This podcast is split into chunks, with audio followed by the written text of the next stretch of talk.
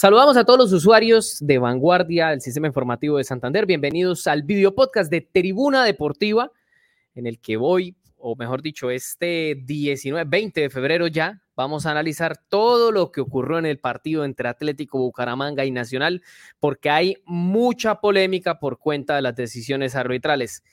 Y antes de darle la bienvenida a María Alejandra y a Néstor, les pregunto, ¿sienten que hubo algunas injusticias arbitrales, que por ahí el juez se terminó equivocando y terminó llevando, eh, digamos, terminó influyendo en lo que fue el resultado? Hola a todas las personas que se conectan con nosotros. Espero que estén pendientes a todo lo que se viene en Tribuna Deportiva. Muy contenta de estar nuevamente acá eh, hablando de fútbol. Esta vez hablando del Atlético Bucaramanga, de lo que fue el partido ante Atlético Nacional el, día de ayer. Y bueno, eh, yo creo que es una respuesta compleja. Diría Paulina Vega, es una pregunta muy difícil. Exacto, así tal cual. Eh, yo vi la jugada en el estadio, estuve en el estadio. Para mí, una de las manos, sobre todo la segunda. Es penal. Es penal. La segunda que, viene antes del, del, segundo gol de Atlético Nacional, que fue invalidado minutos después. Pero esa mano, para mí, fue penal claro. Néstor. Cordial saludo para ustedes, para todos los conectados, por supuesto. Eh, ya le voy a dar mi opinión. De primerazo le digo que tengo unas dudas bastante gigantescas, pero bueno, en el transcurso del programa le, estaré dando mi, mi, opinión puntual. También por ahí estuve revisando con algunos analistas arbitrales y también me dan su opinión al respecto. Por ahora, le comentamos a la gente que empiece a participar, por supuesto, en el Facebook Live de Vanguardia, Facebook Live de Cubo, también a quienes nos escuchen eh, más adelante en Spotify, también pueden ir sacando sus conclusiones y hablen al respecto. ¿Consideran que perjudicó el juez central y el árbitro al Atlético Bucaramanga? Muchos se quedan con esa acción de penalti. Principalmente eh, el error que yo veo, y voy a ir tocando un poquito algunos puntos, es que no se haya revisado esa acción en el bar. Tal cual. Me parece que era lo primero que debió haberse hecho y no se hizo. Además de que fueron dos manos en la misma jugada, o sea. Es más, yo pensé cuando el árbitro para el partido que va a revisar, el gol de Atlético Nacional, yo pensé que iba a revisar la mano. Para ser sincera, yo estaba esperando a que diera el penalti, porque yo dije, bueno, el árbitro para el partido, de seguro va a revisar, va al bar, pero oh sorpresa, no estaba revisando las manos, estaba revisando eh, la acción de gol Del Atlético Nacional. Donde había un fuera de lugar clarísimo, pues Tomás Ángel ahí tapa la visión de James Aguirre, es decir, participa en la jugada. El hecho de participar en la jugada automáticamente invalida el gol. Eh, afortunadamente, digamos, con el tema del VAR, pero pero a mí sí lo que me parece lamentable es que un equipo con la grandeza de Atlético Nacional no necesita este tipo de, situaciones que terminan a la larga manchando la imagen del equipo, ¿no? Porque pues en Colombia no es ningún secreto de que el run run de que no es que Nacional ganó porque lo empujaron los árbitros. Yo no pienso que sea así, pero este tipo de situaciones sí le hacen un daño como tal a la imagen de ese equipo del equipo, que diría yo que es, si no es el equipo más grande en la historia de Colombia, pega en el palo eh, pero sí me parece que, que, lo mínimo que debía haber hecho el juez central era haber pedido al bar, hombre, revisen esa jugada. Hubo dos manos en 15 segundos sí, en el área nacional. La gente, Sergio, María Alejandra, eh, se va conectando poco a poco, ya van opinando, los iremos por supuesto leyendo, pero a quienes acaban de ingresar les recordamos, estamos, les, estamos preguntándoles si consideran que el juez central eh, perjudicó al Atlético Bucaramanga, principalmente en esa acción de Cristian Zapata, donde dos manos consecutivas en el área y ni siquiera el, el VAR intervino. Ahora, en materia deportiva, un partido también hay que decirlo muy interesante, eh, desde mi punto de vista, muy parejo.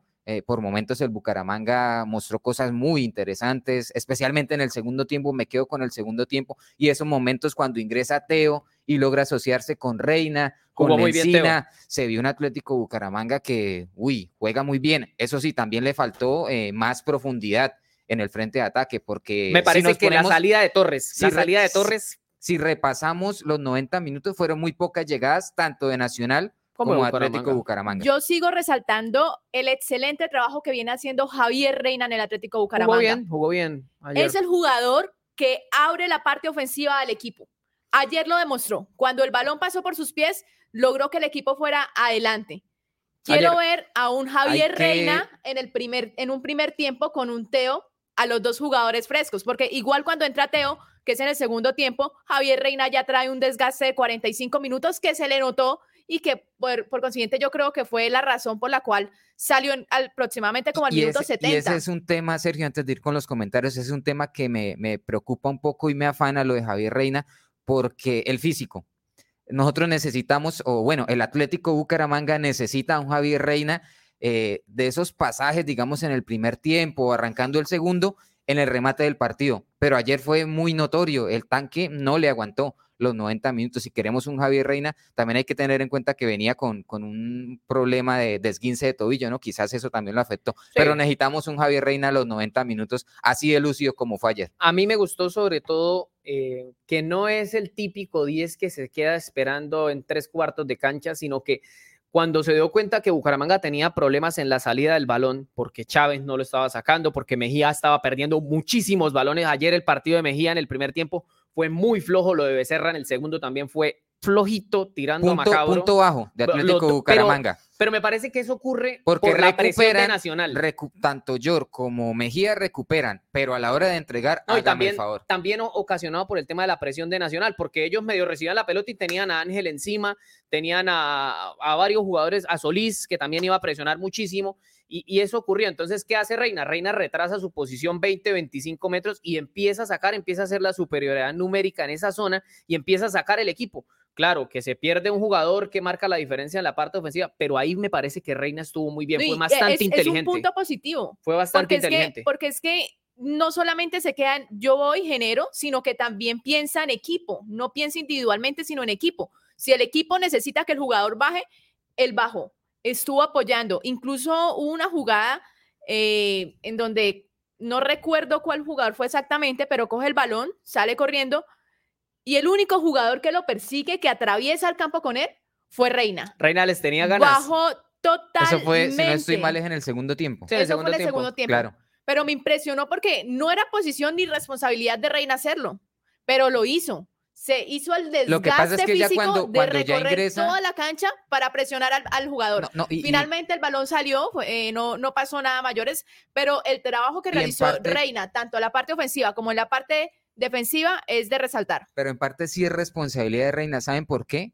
Porque en ese momento, cuando ingresa, Reina pasa más a un costado y Sí. queda por el otro Torres. Ya después sacan a Torres y queda A Garcés. mí no me gustó Entonces, que sacaran a Torres. Cambia, digamos, el planteamiento táctico porque ya Reina no está tan suelto, sino lo ponen en una labor más de, de- de ir y volver por, por un banda. extremo. sí. Y el que sí queda mucho más suelto y libre es. Teófilo Gutiérrez. Y la encina sí en el frente de ataque. Ustedes como notaron, no, voy a hacer un paréntesis un momentico, una jugada de pelota quieta, una falta que le cometen a Bucaramanga y el respeto con el que le hablan a Teo Gutiérrez los demás, Lencina, Chávez, se le acercaron. No, tú lo vas a pegar, le preguntaban eh, los, los argentinos y lo, lo, o sea, me refiero es que lo respetan demasiado, demasiado al delantero. Vea, aquí hay comentarios de la gente, dice Jorgin Rodríguez Orduz, robo a mano armada. La pregunta es si el comandante de la Policía Metropolitana estaba ahí para que capturara al hombre que robó. Dice Doalfre Pinto, acertó el central, amarilla para Lencina, fuera del lugar de Ángel en el gol anulado. La primera mano de Zapata viene de un compañero y tiene el brazo natural. La segunda tampoco extiende el brazo. A mí me parece que sí lo extiende. Y dice, y viene de un rebote del cuerpo del central. No hay penal. Dice Roger Hernández, buen día a la mesa de trabajo. Y también un- me imagino que también un saludo a la pata de la mesa de trabajo. Dice, en la jugada de la mano fueron dos y sobre todo en la segunda. En la primera mano eh, fue una de esas en las que no es penal. El Bucaramanga debe aprovechar los dos cupos para contratar. Recordar que hasta el 24 de febrero se puede hacer urgente un lateral y un volante de marca. Ayer lo de los laterales de Bucaramanga nuevamente, punto oscuro.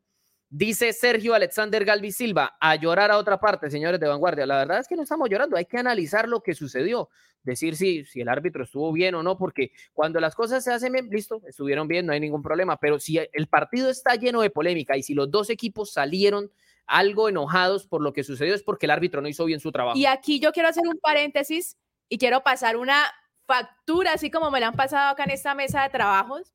Oiga, yo El le pegué al marcador, está- ¿no? El Uno, señor uno. que, no, no cambia el tema. El señor que está acá a mi lado, Sergio Bustos, al comenzar eh, la liga, dijo en esta mesa y nos lo afirmó por fuera de cámaras que no le daba cinco fechas.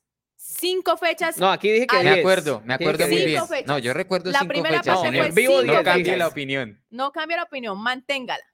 cinco fechas al director técnico Ya del pasó de las Atlético cinco. Cinco- Bucaramanga. y Vamos sigue a invicto ver. el Leopardo, ¿no? Pasó de las cinco, Leopardo. sigue en pie, está invicto y creo por lo que estoy viendo y escuchando de sus opiniones que lo ha sorprendido gratamente. Sí, me ha sorprendido, claro, es apenas normal. Pero es que ni el hincha más optimista de Atlético Bucaramanga se imaginaba un inicio así, después de que se fueron jugadores que marcaron la diferencia, como Dairo, como Chaverra. Ese es el argumento. Y lo que sucede es que ese ciclo siempre se repite en Bucaramanga. Es decir, eh, se van 20, llegan 20 nuevos, llega un nuevo técnico, llega la fecha 5, ha perdido tres, dos partidos seguidos de local y lo echan. Eh, Por eso es que yo les decía que siempre, siempre lo que, lo que ocurre en ese tipo de casos es que terminan echando al técnico. Yo no le tenía fe, la verdad, pues muy bien por Bucaramanga, ojalá que siga levantando su nivel. Pero lo cierto es que a mí todavía me parece que ya los ahorros se acabaron, ¿no? Porque ya jugó tres partidos de local, lleva nueve puntos. Claro, la campaña es mm, aceptable tirando a un sobresaliente. Sí, sí, es bu- es buena. Yo es buena diría la que 7-5 sobre 10 es una campaña aceptable, está dentro de los ocho, como, dentro de los ocho como es el deber, pero sí me parece que, que es una sorpresa lo que está pasando con esta nómina y con este cuerpo técnico, porque ni el hincha más optimista, tú le preguntas hace un mes a cualquier hincha de Atlético Bucaramanga o a cualquier medio de comunicación o cualquier periodista, y ninguno se imaginaba un arranque así, ninguno. O sea, el que diga que sí, miente. El que diga que sí. Por los jugadores que contrató el equipo, o quién sabía aquí quién era Lencina. Nadie. El Nadie mismo- sabía quién era Lencina. Agustín Armando. Ah, ¿Quién sabía quién era Raúl Agustín Armando aquí? Nadie, nadie lo conocía. Todo el mundo, no, pero es que viene del ascenso Todo el mundo se lamentaba de la salida de Sherman, de Claro. la salida de Dairo, y vea que... Y de la no continuidad de Ramoa. y vea, sí, y vea que lo de Reina y Claro. lo de Lencina, por ejemplo, para, para hacer una compara- comparación con Sherman y Dairo, viene muy bien lo de Reina y Vea, muy bien. Aquí, aquí Lo te de Lencina, responde un, cuatro goles. un seguidor. Dice, es que señorita, el Bucaramanga, en el Bucaramanga ningún DT dura. Eso es una realidad. A todos nos ha sorprendido el comienzo del Leopardo. ¿Hace cuánto el Bucaramanga comienza un campeonato invicto de cinco fechas? La verdad no tengo uso de razón, nos dice Roger Hernández Jaimes. Cre- creo que, que a mí me sorprende la verdad. Y cinco fechas en, en condición de invicta. Había hecho, habíamos hecho una nota incluso que salió publicada en Vanguardia eh, en la que decíamos que cuatro fechas de invicto. Habría que revisar cuándo fueron cinco. Bueno, quiero invitarlos a, a ver y a escuchar las opiniones del director técnico del Atlético Bucaramanga acerca de si fue penal o no fue penal. Eh, tendrían que sacar las conclusiones, lo- lo- lo- fundamentalmente los que lo vieron con mayor tranquilidad, tendrían que visualizar eh, lo que pasó en, una determinada jugada que pudo haber sido penal para nosotros, pero nada más. Eh, después me pareció, por ejemplo, que eh, en el primer tiempo eh, demoró bastante el cambio, Tenía- teníamos que, tenían que hacer un cambio ellos y lo demoraron, lo demoraron muchísimo eh, cuando se lesionó un jugador. Es decir, demoraron el partido, el reinicio del, ju- del juego para, hacer el cambio. Este, solamente eso, nada más. No, no, no, en general no hablamos del arbitraje. Pero bueno, eso, eso es un análisis que tienen que hacer más ustedes, que lo vieron más fríamente. Bueno, ahí estaba, escuchábamos a Raúl Agustín Armando. No quiso entrar en la polémica, ¿no? No quiso. Se lavó las manos. Se lavó las manos de manera muy diplomática. Lo que pasa es que también. Pero también dijo fútbol- que, que en su momento no le gustó, digamos, eh, eh, no en sus palabras, pero da a entender, no le gustó la pérdida de tiempo que hizo por Oiga, momentos sí. el Atlético Nacional. Sí, a mí me parece que Nacional, sobre todo en los últimos 15 minutos, eh, se le veía conforme con el empate, ¿no? ¿no? Incluso desde el comienzo eh, hubo un, valor, un, hubo un balón que salió, va Zapata a perseguir el balón y se va caminando. Quemó como un minuto, dos minutos caminando con toda la calma del mundo, cogió el balón, lo ubicó y ahí sí sacó, pero con toda la calma del mundo, una pérdida de tiempo total. Vea, acá hay comentarios de la gente. Dice Luis Carlos Macareo Diz. Grande Bucaramanga, pero en la mafia del fútbol no se puede ganar, ya que los equipos de Antioquia los patrocina. Bueno, ahí se está metiendo ya con un tema ya algo complicado. Dice Marcos Ortiz, eso pasa siempre, los árbitros siempre con los grandes y así no se puede llegar a una estrella. Dice Doalfre Pinto, Teo es muy crack, pero se le ve más barriga que a Harlan y Valenciano en su tiempo. Yo le puedo decir algo. No, pero Vea, cierto, está pesado Teo. podrá estar- Todos los kilitos de más ayer, Eso eh, puede que sea domingo, cierto. marcó la diferencia. Pero yo le Es digo algo, increíble lo de Teo. yo le digo algo, eh, y seguramente con el pasar de los entrenamientos, de las semanas, de los partidos, Va va a a estar bajar mejor. esos, esos dos, tres kilitos que tiene de más. Y le cuento un cuento cuando esté ya Vea, a su ayer ritmo físico. a Teo le Teo. alcanzaron 45 minutos. No sé si ustedes recuerdan la asistencia que le pone a Gustavo Torres, que le pica el balón por encima de los defensores y Torres define muy mal. Claro, estaban fuera de lugar, es cierto, pero el pase que le pone es una cosa impresionante. Además, me parece que a Teo le sobraron, o sea, Teo con esos 45 minutos alcanzó para demostrar que es mejor futbolista que los otros 21 que estaban en la cancha. Lejos, lejos, lejísimos, lejísimos. Hay que, lejos. hay que replantear para, para también mirar que no todo es positivo, replantear también las cosas, porque cuando el Atlético Bucaramanga tuvo en cancha a Teo, a Reina, a Lencina, a, a Torres, cuando perdía el balón quedaba muy expuesto. partido. Muy expuesto en la línea Pero me defensiva. parece- Y ese es un aspecto que hay que corregir, principalmente ese hueco que queda entre los eh, eh, defensores y entre la línea de volantes de marca, porque, por ejemplo, Chávez me pareció que también le iba costando un poquito la parte física y se iba quedando principalmente en los últimos minutos Sí. del partido. Quiero leer ese comentario que nos hace Juan Camilo Piamonte y dice, Teo Gordo y en medio tiempo jugó más que Subero en todo el torneo. Qué bien, muy bien lo de Teo, pues muy bien lo de Teo y, y va a dar mucho de qué hablar en la Ciudad. Bonita. Si en 45 muchísima minutos calidad. demostró, es que no solamente fue lo futbolístico, la parte técnica, sino también la jerarquía que le imprime al equipo. Cuando tiene que ir a braviar al árbitro, cuando eh, va y bravea Esa Zapata, amarilla fue bien ganada. cuando va y bravea a Zapata, Zapata, Zapata va lo Teo termina empujando. inmediatamente también eh, le Sí. pone el pecho, venga, esto cómo, cómo es que es la vuelta acá, como decimos en el barrio. Sí, es Eh, verdad. le estamos eh, leyendo los comentarios, por supuesto, para darle claridad a la gente en, en Facebook Live de Vanguardia. También estamos en Facebook Live de Cubo. Estamos eh, más adelante montando el programa en Spotify también para quienes nos escuchen por esta vía y también empiecen a analizar lo que está sucediendo. La pregunta que hemos planteado es, ¿consideran que el juez central perjudicó o no al Atlético Bucaramanga en el partido de este domingo Vea, contra Atlético Nacional? Escuchamos, por supuesto, y leemos sus comentarios. Álvaro Olaya, que nos saluda desde San Gil, dice: ¿Qué pasó con el lateral Borja? Falta otro volante de marca. Flores y Subero regulares, los dos laterales.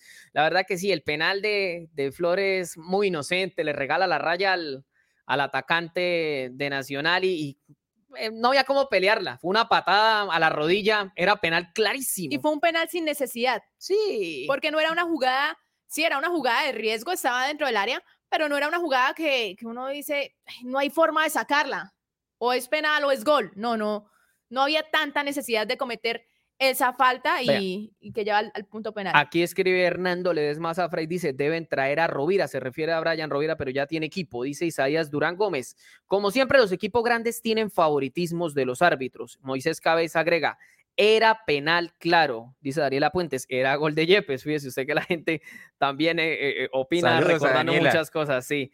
Pregunta Daniela Puentes, ¿cuál fue el jugador del partido? Para mí, Reina. Mm, mm, Bueno, a mí me gustó también el trabajo de Pacho Mesa. Me gustó el trabajo de Pacho Mesa. Me gustó lo de James Aguirre. Creo que saca un mano a mano James, bárbaro en el primer tiempo. Destacado lo de James, sí, señor. Mm, En el, bueno, en la segunda parte me gustó demasiado lo de Teo, pero es que lo También creo- solo fueron 45, ¿no? También creo que a Lencina, que hace muy buenos movimientos, hay que darle mucho más la pelota. Sí, sí, sí, hay que darle mucho Quiero más el balón. resaltar que también la presión que hizo Lencina en la zona ofensiva fue bastante importante. Qué jugador. qué No es un jugador el jugador que Encina. se queda esperando a que le llegue el balón para meterlo. No, es un jugador que busca, que hace presión, que corre. Y eso es, es, es importante tener en un equipo jugadores de esa característica. Además, que va en racha. Cuatro goles. Cuatro, Cuatro goles. goles. Le rinde bastante al Cuatro argentino. goles. Con relación al, al tema que hemos planteado de esa acción de aparente penalti a favor de Atlético Bucaramanga, dos manos en el área de Cristian Zapata, consultamos con Andrés Grimaldos. Él es el que maneja la, la página del Bar Del Central, bar. que tiene muchos seguidores y también ahora está analizando el tema con Winsport, eh, por supuesto, lo que tiene que ver con el arbitraje. Y dice, en mi opinión, era cuanto menos revisable en cuanto a la acción, pues es una jugada de interpretación y dudo que el árbitro la haya visto porque fue una acción muy rápido, muy rápida. Lo mejor era que el VAR lo invitara a una revisión y que él mismo diera una última palabra. Exacto, Me parece que eso es era, que era lo mínimo. La revisión era lo mínimo. Era lo mínimo. Y continúa Andrés Grimaldos, dice, Zapata va con todo a bloquear un tiro que va a puerta y él toma el riesgo de que el balón le dé en cualquiera de sus manos. Por eso, en mi opinión, sí es cobrable, dice Andrés Grimable, Grimaldos. O sea, él Y cree que era penal. Sí, y finaliza que, que en últimas el VAR decide por sí mismo que fue una jugada de rebote accidental, pero que es una facultad que le corresponde al árbitro, eh, dice él en su opinión. Bueno, yo les pregunto, ¿para ustedes era penal esa segunda mano? Para mí sí lo era. Para mí sí era penal. Lo que pasa es que lo que uno al menos espera es lo que decía Andrés, eh, que al menos el árbitro, bueno, vamos a parar, vamos a revisar la jugada. Yo la verdad cuando vi que, que, el, que el árbitro fue el man, que el árbitro Carlos Betancourt fue eh, al bar, yo dije, va a revisar esa jugada, esa doble mano de Cristian Zapata en el área y luego me imagino que, que revisará la jugada del gol también de Palacios, pero la anterior no la revisó. Creo que a Bucaramanga se le termina apareciendo la Virgen. Afortunadamente, Tomás Ángel estaba parado ahí y no unos metros más acá, porque si Tomás Ángel no hubiera estado tapando la visual de Aguirre, era gol. Y yo le digo algo, Bucaramanga difícilmente hubiera empatado yo. Difícilmente. Sin ser Nacional, una cosa brillante, porque yo lo que vi ayer de Nacional es un equipo normalito. Nacional, con esa nómina que tiene, va a pasar mucho trabajo para clasificar en la Libertadores, pero muchísimo. Bueno, vamos a ver eh, lo que dijo el arquero James Aguirre después del encuentro. Un partido intenso, partido intenso, bastante físico. Yo creo que, que el rival también hizo las cosas bien. Eh, momentos difíciles el primer tiempo, cerrando el primer tiempo. Yo creo que los últimos 15 minutos fuimos bastante erráticos en la entrega de la pelota y, y nos faltó eso. Después ya se recompone un poco en el segundo tiempo y bueno, yo creo que merecimos ganar. Bucaramanga siempre ha hecho las cosas muy bien, lo ha demostrado y, y contento, contento por ver el estadio tan lleno y que la gente por lo menos se vaya alegre de, que, a sabiendas de que el equipo está haciendo las cosas bien y vamos por un buen camino. Merecimos ganar, dice James Aguirre. Mm, yo no sé si eso está, sea tan así, pero sí me parece que Bucaramanga hizo mucho más por el partido. Lo que pasa es que lo que usted decía hace unos minutos, eh, Bucaramanga no generó tanto peligro como debería. Oiga, ¿sabe a cuál otro no nombramos Y del, Nacional de contraataque generó Sí, algunas opciones. Se, se dedicó a contragolpear No, y y- aguantar. y- y si ahorita, ven- espérame un segundo. eh, les decía que ahorita no nombramos a uno eh, que me parece que tuvo buen partido, Gustavo Torres. Me parece que estuvo bien. Y la salida de A mí no me gustó que lo hubieran sacado. A mí no me gustó que lo sacaran tampoco, y menos por Garcés. porque tenía muy ocupado a- Sí, al lateral por ese a Vanguero, sector. Y. Garcés eh, entró muy mal, me parece a mí, que ya es algo habitual en Garcés también. un Gustavo Torres que viene cambiando la imagen totalmente de lo que fue su temporada pasada y las temporadas anteriores en el Atlético Bucaramanga. Sí, es verdad. Aquí hay un comentario, dice José Darío Castañeda, un equipo con 11, el otro con 12. Así no se puede. Pues yo no creo que fuera tampoco tan 12 porque uno, uno parte de que, de que aparte el juez es humano, se puede equivocar, pero, pero lo mínimo era revisar, hombre. O sea, más cuando son dos manos. Dice uno, bueno, fue una sola jugada, listo, de pronto. Pero dos manos en el área en cuestión de 10 segundos y no revisarla, yo creería que la comisión arbitral de la Di Mayor debería revisar eso.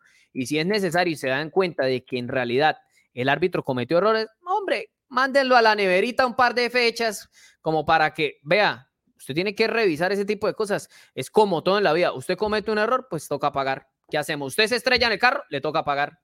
¿Es así? Sergio y María Alejandra, vamos y a todos los conectados, vamos a una pausa de comerciales y ya volvemos con mucha más tribuna deportiva.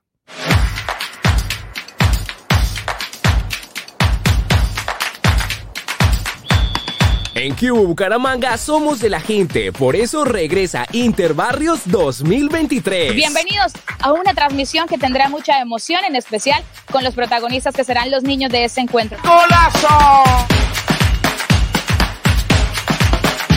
El fútbol es más que un juego, es un deporte que se juega con el alma. Aquí se hacen los sueños realidad.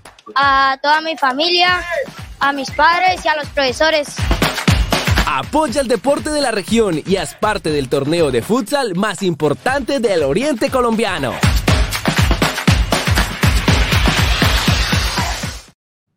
Bueno, seguimos con el tema de Atlético Bucaramanga y también repasar, por supuesto, lo que son los marcadores. Vea, aquí Llegan más comentarios de la gente. Dice Oscar Rey, terrible la inseguridad que se vive en los estadios de Colombia. Ayer robaron a mano armada Nacional. Fíjese usted que Oscar Rey cree que robaron a Nacional. Hágame el favor. Bueno, habrá gente que diga que el gol de, de y, Palacios y no era fuera de la, lugar. la jugada donde se tira al piso Lencina. Sí, pero creen que era sí roja. Fue, Algunas sí fue personas- fuerte, pero digamos con taches arriba. Si hubiera no ido con fue, tache arriba, era roja. Toca también el balón, entonces sí fue con mucha vehemencia, pero me parece que, que el árbitro ahí obró bien. Pero, pero ahí se demuestra que el arbitraje estuvo mal. Si las aficiones y por supuesto los dos equipos salieron disgustados con el árbitro es porque el juez no hizo un buen trabajo. Es así de simple. Vea, eh, pregunta, dice aquí Carlos Arenas, lesionaron a John Duque, era expulsión para el jugador del Bucaramanga y el árbitro se hizo el loco. No, si vamos a expulsar a cada jugador que lesiona a otro, imagínate, terminarían los partidos 5 contra 5, es muy complicado. Lo que hay que medir es si la imprudencia del jugador pudo eh, generar una lesión muy grave o, o comprometió la integridad como tal del rival. Dice aquí René Cadena, sí nos perjudicó y eso que es de la FIFA. Y agrega Juan Camilo Piamonte, si la Dimayor quería poner de presidente a Cadena, se refiere a José Augusto Cadena y empieza a oler azufre cuando uno recuerda ese nombre, eh, ¿qué van a hacerle seguimiento al árbitro? Se refiere. Bueno, repasamos entonces, Maleja, Néstor, los marcadores como tal de la fecha 5. Eh, arrancó el viernes. Este viernes 17 de febrero con uno de los clásicos de la jornada, Atlético Huila y el Deportes Tolima igualaron 0 por 0. Continuó la jornada el sábado eh, 18 de febrero con la igualdad entre Envigado y Alianza Petrolera, un punto valioso Importante, para sí. el equipo de Barranca Bermeja porque está de visitante y necesita en su urgencia de salvar la categoría. Otro partido que a priori eh, me parecía muy interesante, el de Medellín contra el América de Cali sobre el final del partido. Nada que levanta Medellín, ¿no? Nada que levanta. América que es el nuevo líder del fútbol profesional colombiano. 10 punticos, pero si Águilas Doradas llega a ganar este lunes al Cali, eh, va a ser el nuevo líder, ¿no? Tiene 8 puntos Águilas Doradas. Ahorita vamos a repasar también la tabla de posiciones. Eh, fíjese usted que ese partido del América lo ganó en el último minutico, 1 por ¿no? 0, sí, señor. Y ese mismo día, sábado 18, Millonarios venció dos goles por uno a Jaguares en Bogotá y eh, Junior de Barranquilla. Creo que ahí eh, el vencedor fue el equipo Sí, del el. Deportivo Pasto. Un gol por cero derrotó el Pasto a Junior de Barranquilla. También sobre Creo el último tramo del Que partido. nuestro amigo Arturo Reyes difícilmente llega al primero de marzo en el, en el cargo como técnico de Junior. Muchos incluso dudaban que alcanzara eh, a terminar el carnaval de Barranquilla viendo, eh, siendo técnico del equipo. Bueno, vamos a ver los otros resultados de, de la liga como tal. Eh, este domingo, el Deportivo Pereira le pasó por encima al Caldas, que sigue sin levantar. Fíjese usted que Caldas y Medellín están en una crisis bárbara. Ese 3-1. Caldas será el próximo rival en calidad de local del Sí. Atlético Bucaramanga. Bucaramanga juega el viernes con Águilas Doradas y el siguiente fin de semana recibe a Once Caldas en el Alfonso López. Bueno, les decía, Pereira le ganó 3-1 al Once Caldas, eh, Santa Fe ganó en el Estadio Metropolitano de Techo 1-0 ante la Equidad, Bucaramanga 1-1 ante Nacional y la fecha seguirá este lunes con el partido entre el Deportivo Cali que entrena Jorge Luis Pinto y Águilas Doradas, donde juegan los santandereanos Aulio Oliveros y Johan Caballero a las 8 y 5 de la noche en el estadio de Palma Seca o el estadio del Deportivo Cali. Queda aplazado el duelo entre la Unión Magdalena y Boyacá Chico, quien viene haciendo una gran campaña también en la liga. Bueno, esa es. Y repasemos de una vez, ¿les parece? La tabla de posiciones, a ver cómo quedó Bucaramanga, cómo está la situación en este momento. Vamos a ver. Cumplidas cinco jornadas, aunque también hay varios Sí, partidos. hay muchos partidos Hay partidos aplazados. aplazados. Sí, bueno, líder, como lo decía Maleja, ¿no? América de Cali con 10 puntos. Eh, Boyacá Chico es segundo con 9, Bucaramanga también tiene 9, pero también hay que repasar un tema y es el tema de, de lo invicto, ¿no? Vea, fíjese usted, América es líder, pero ya conoce la derrota. Luego están Chico, Bucaramanga, eh, Águilas Doradas, que tiene 8, que tampoco conoce la derrota y que Ojo juega con bien. ese Águilas, juega ojo bien. con ese Águilas el próximo. Y yo me atrevo a decir, el gran termómetro en lo que va corrido del campeonato no fue ni siquiera Junior. Junior, tampoco Nacional. Me parece que el gran termómetro para ver en qué está este Atlético Bucaramanga va a ser ese partido contra Águilas. ¿Por qué lo digo? Porque Águilas viene con un proceso ya desde el semestre pasado. En su momento estaba Leonel Álvarez, ahora cambiaron de entrenador, pero mantienen la misma nómina. Incluso incorporaron a jugadores que le dan Sí, eh, mucho más Johan, parte por ofensiva. ejemplo. Por ejemplo, el santanderiano Johan Caballero. Y creo que puede ser un buen termómetro Y no para el solamente Atlético eso. Bucaramanga. Eh, actualmente, de los equipos a los que ha enfrentado Bucaramanga, creo que es el equipo que, que ha tenido como un mayor desempeño equilibrado, por así decirlo, continuo. Entonces va a ser un partido bastante interesante. De los cinco partidos que ha jugado Bucaramanga, ¿cuál creen ustedes en el que estuvo más cerca de perder? Porque claro, está invicto, pero ¿en cuál de esos cinco creen que estuvo más cerca de perder? Yo creería que los dos acá contra bueno, no, diría que el de, el de Nacional. El de Nacional, ¿cierto? Junior también por momentos, pero digamos estuvo no cerca de perderlo, cerca de empatarlo, porque Junior también eh, por momentos generó oportunidades de gol, pero este Nacional me parece que, que aprovechó muy bien esos huecos, y yo recalco ese aspecto, esos huecos que deja Atlético Bucaramanga cuando pasa el ataque, y que partido a partido se viene repitiendo, que digamos no lo ha sufrido, pero es un tema a revisar por parte del profesor Armando. Sí, es verdad. Bueno, pues vamos a ver cómo sigue avanzando la situación. En conclusión, pues nos genera dudas el tema del, posible penal por la mano de Cristian Zapata y ojalá que este tipo de situaciones no se sigan repitiendo porque eso genera ahí como la discordia, como la cosa, empieza a generar un poco de mal ambiente, no sé, le deja a uno ese mal sabor y lo ideal es que eso no ocurra en el fútbol profesional colombiano, ¿no? Ni, en ningún fútbol, ¿no? Deberían ser las cosas, hombre, sí, hubo dos manos, vamos a revisar en el bar a ver y ya él determinará. Claro, él es el juez, él es el que tiene que tomar la decisión. Aquí nosotros nos podemos rasgar las vestiduras, decir que hubo penal, que no hubo penal, qué sé yo. Lo mismo los aficionados, pero el juez tenía que, me parece que estaba en el deber de revisar esa jugada. Era lo mínimo. Nos vamos. Ya se despachó, señor. Sí, vámonos, porque ya, no podemos hablar más porque usted ya, mejor dicho. ya, ya dijo todo lo que había que decir. Bueno, pero ¿están de acuerdo? ¿Están de acuerdo en ese tipo de situaciones? Parece que había que revisarlo. Había no, que revisarlo, totalmente de acuerdo, había que revisarlo. Pero, eh, pero el Bucaramanga considero yo, no perdió por el arbitraje, ni mucho menos. Ah, Bucaramanga tuvo argumentos para haber ganado sin necesidad de que hubieran pitado o no pitado penalti. Me parece que tenía como haber ganado el equipo. La gran noticia, Lencina está volando cuatro goles en lo que va de la liga. Reina se recuperó, jugó muy bien. Y Teo ya sumó sus primeros minutos. Y Teo, con muchos más minutos, otro gallo va a cantar. ¿Quién, quién se iba a imaginar yo creo que ni el más optimista de los aficionados hace un mes se iba a imaginar que Bucaramanga iba a tener un inicio así, y mucho menos que iba a tener un jugador de la categoría de Teo Gutiérrez empezando a sumar minuticos.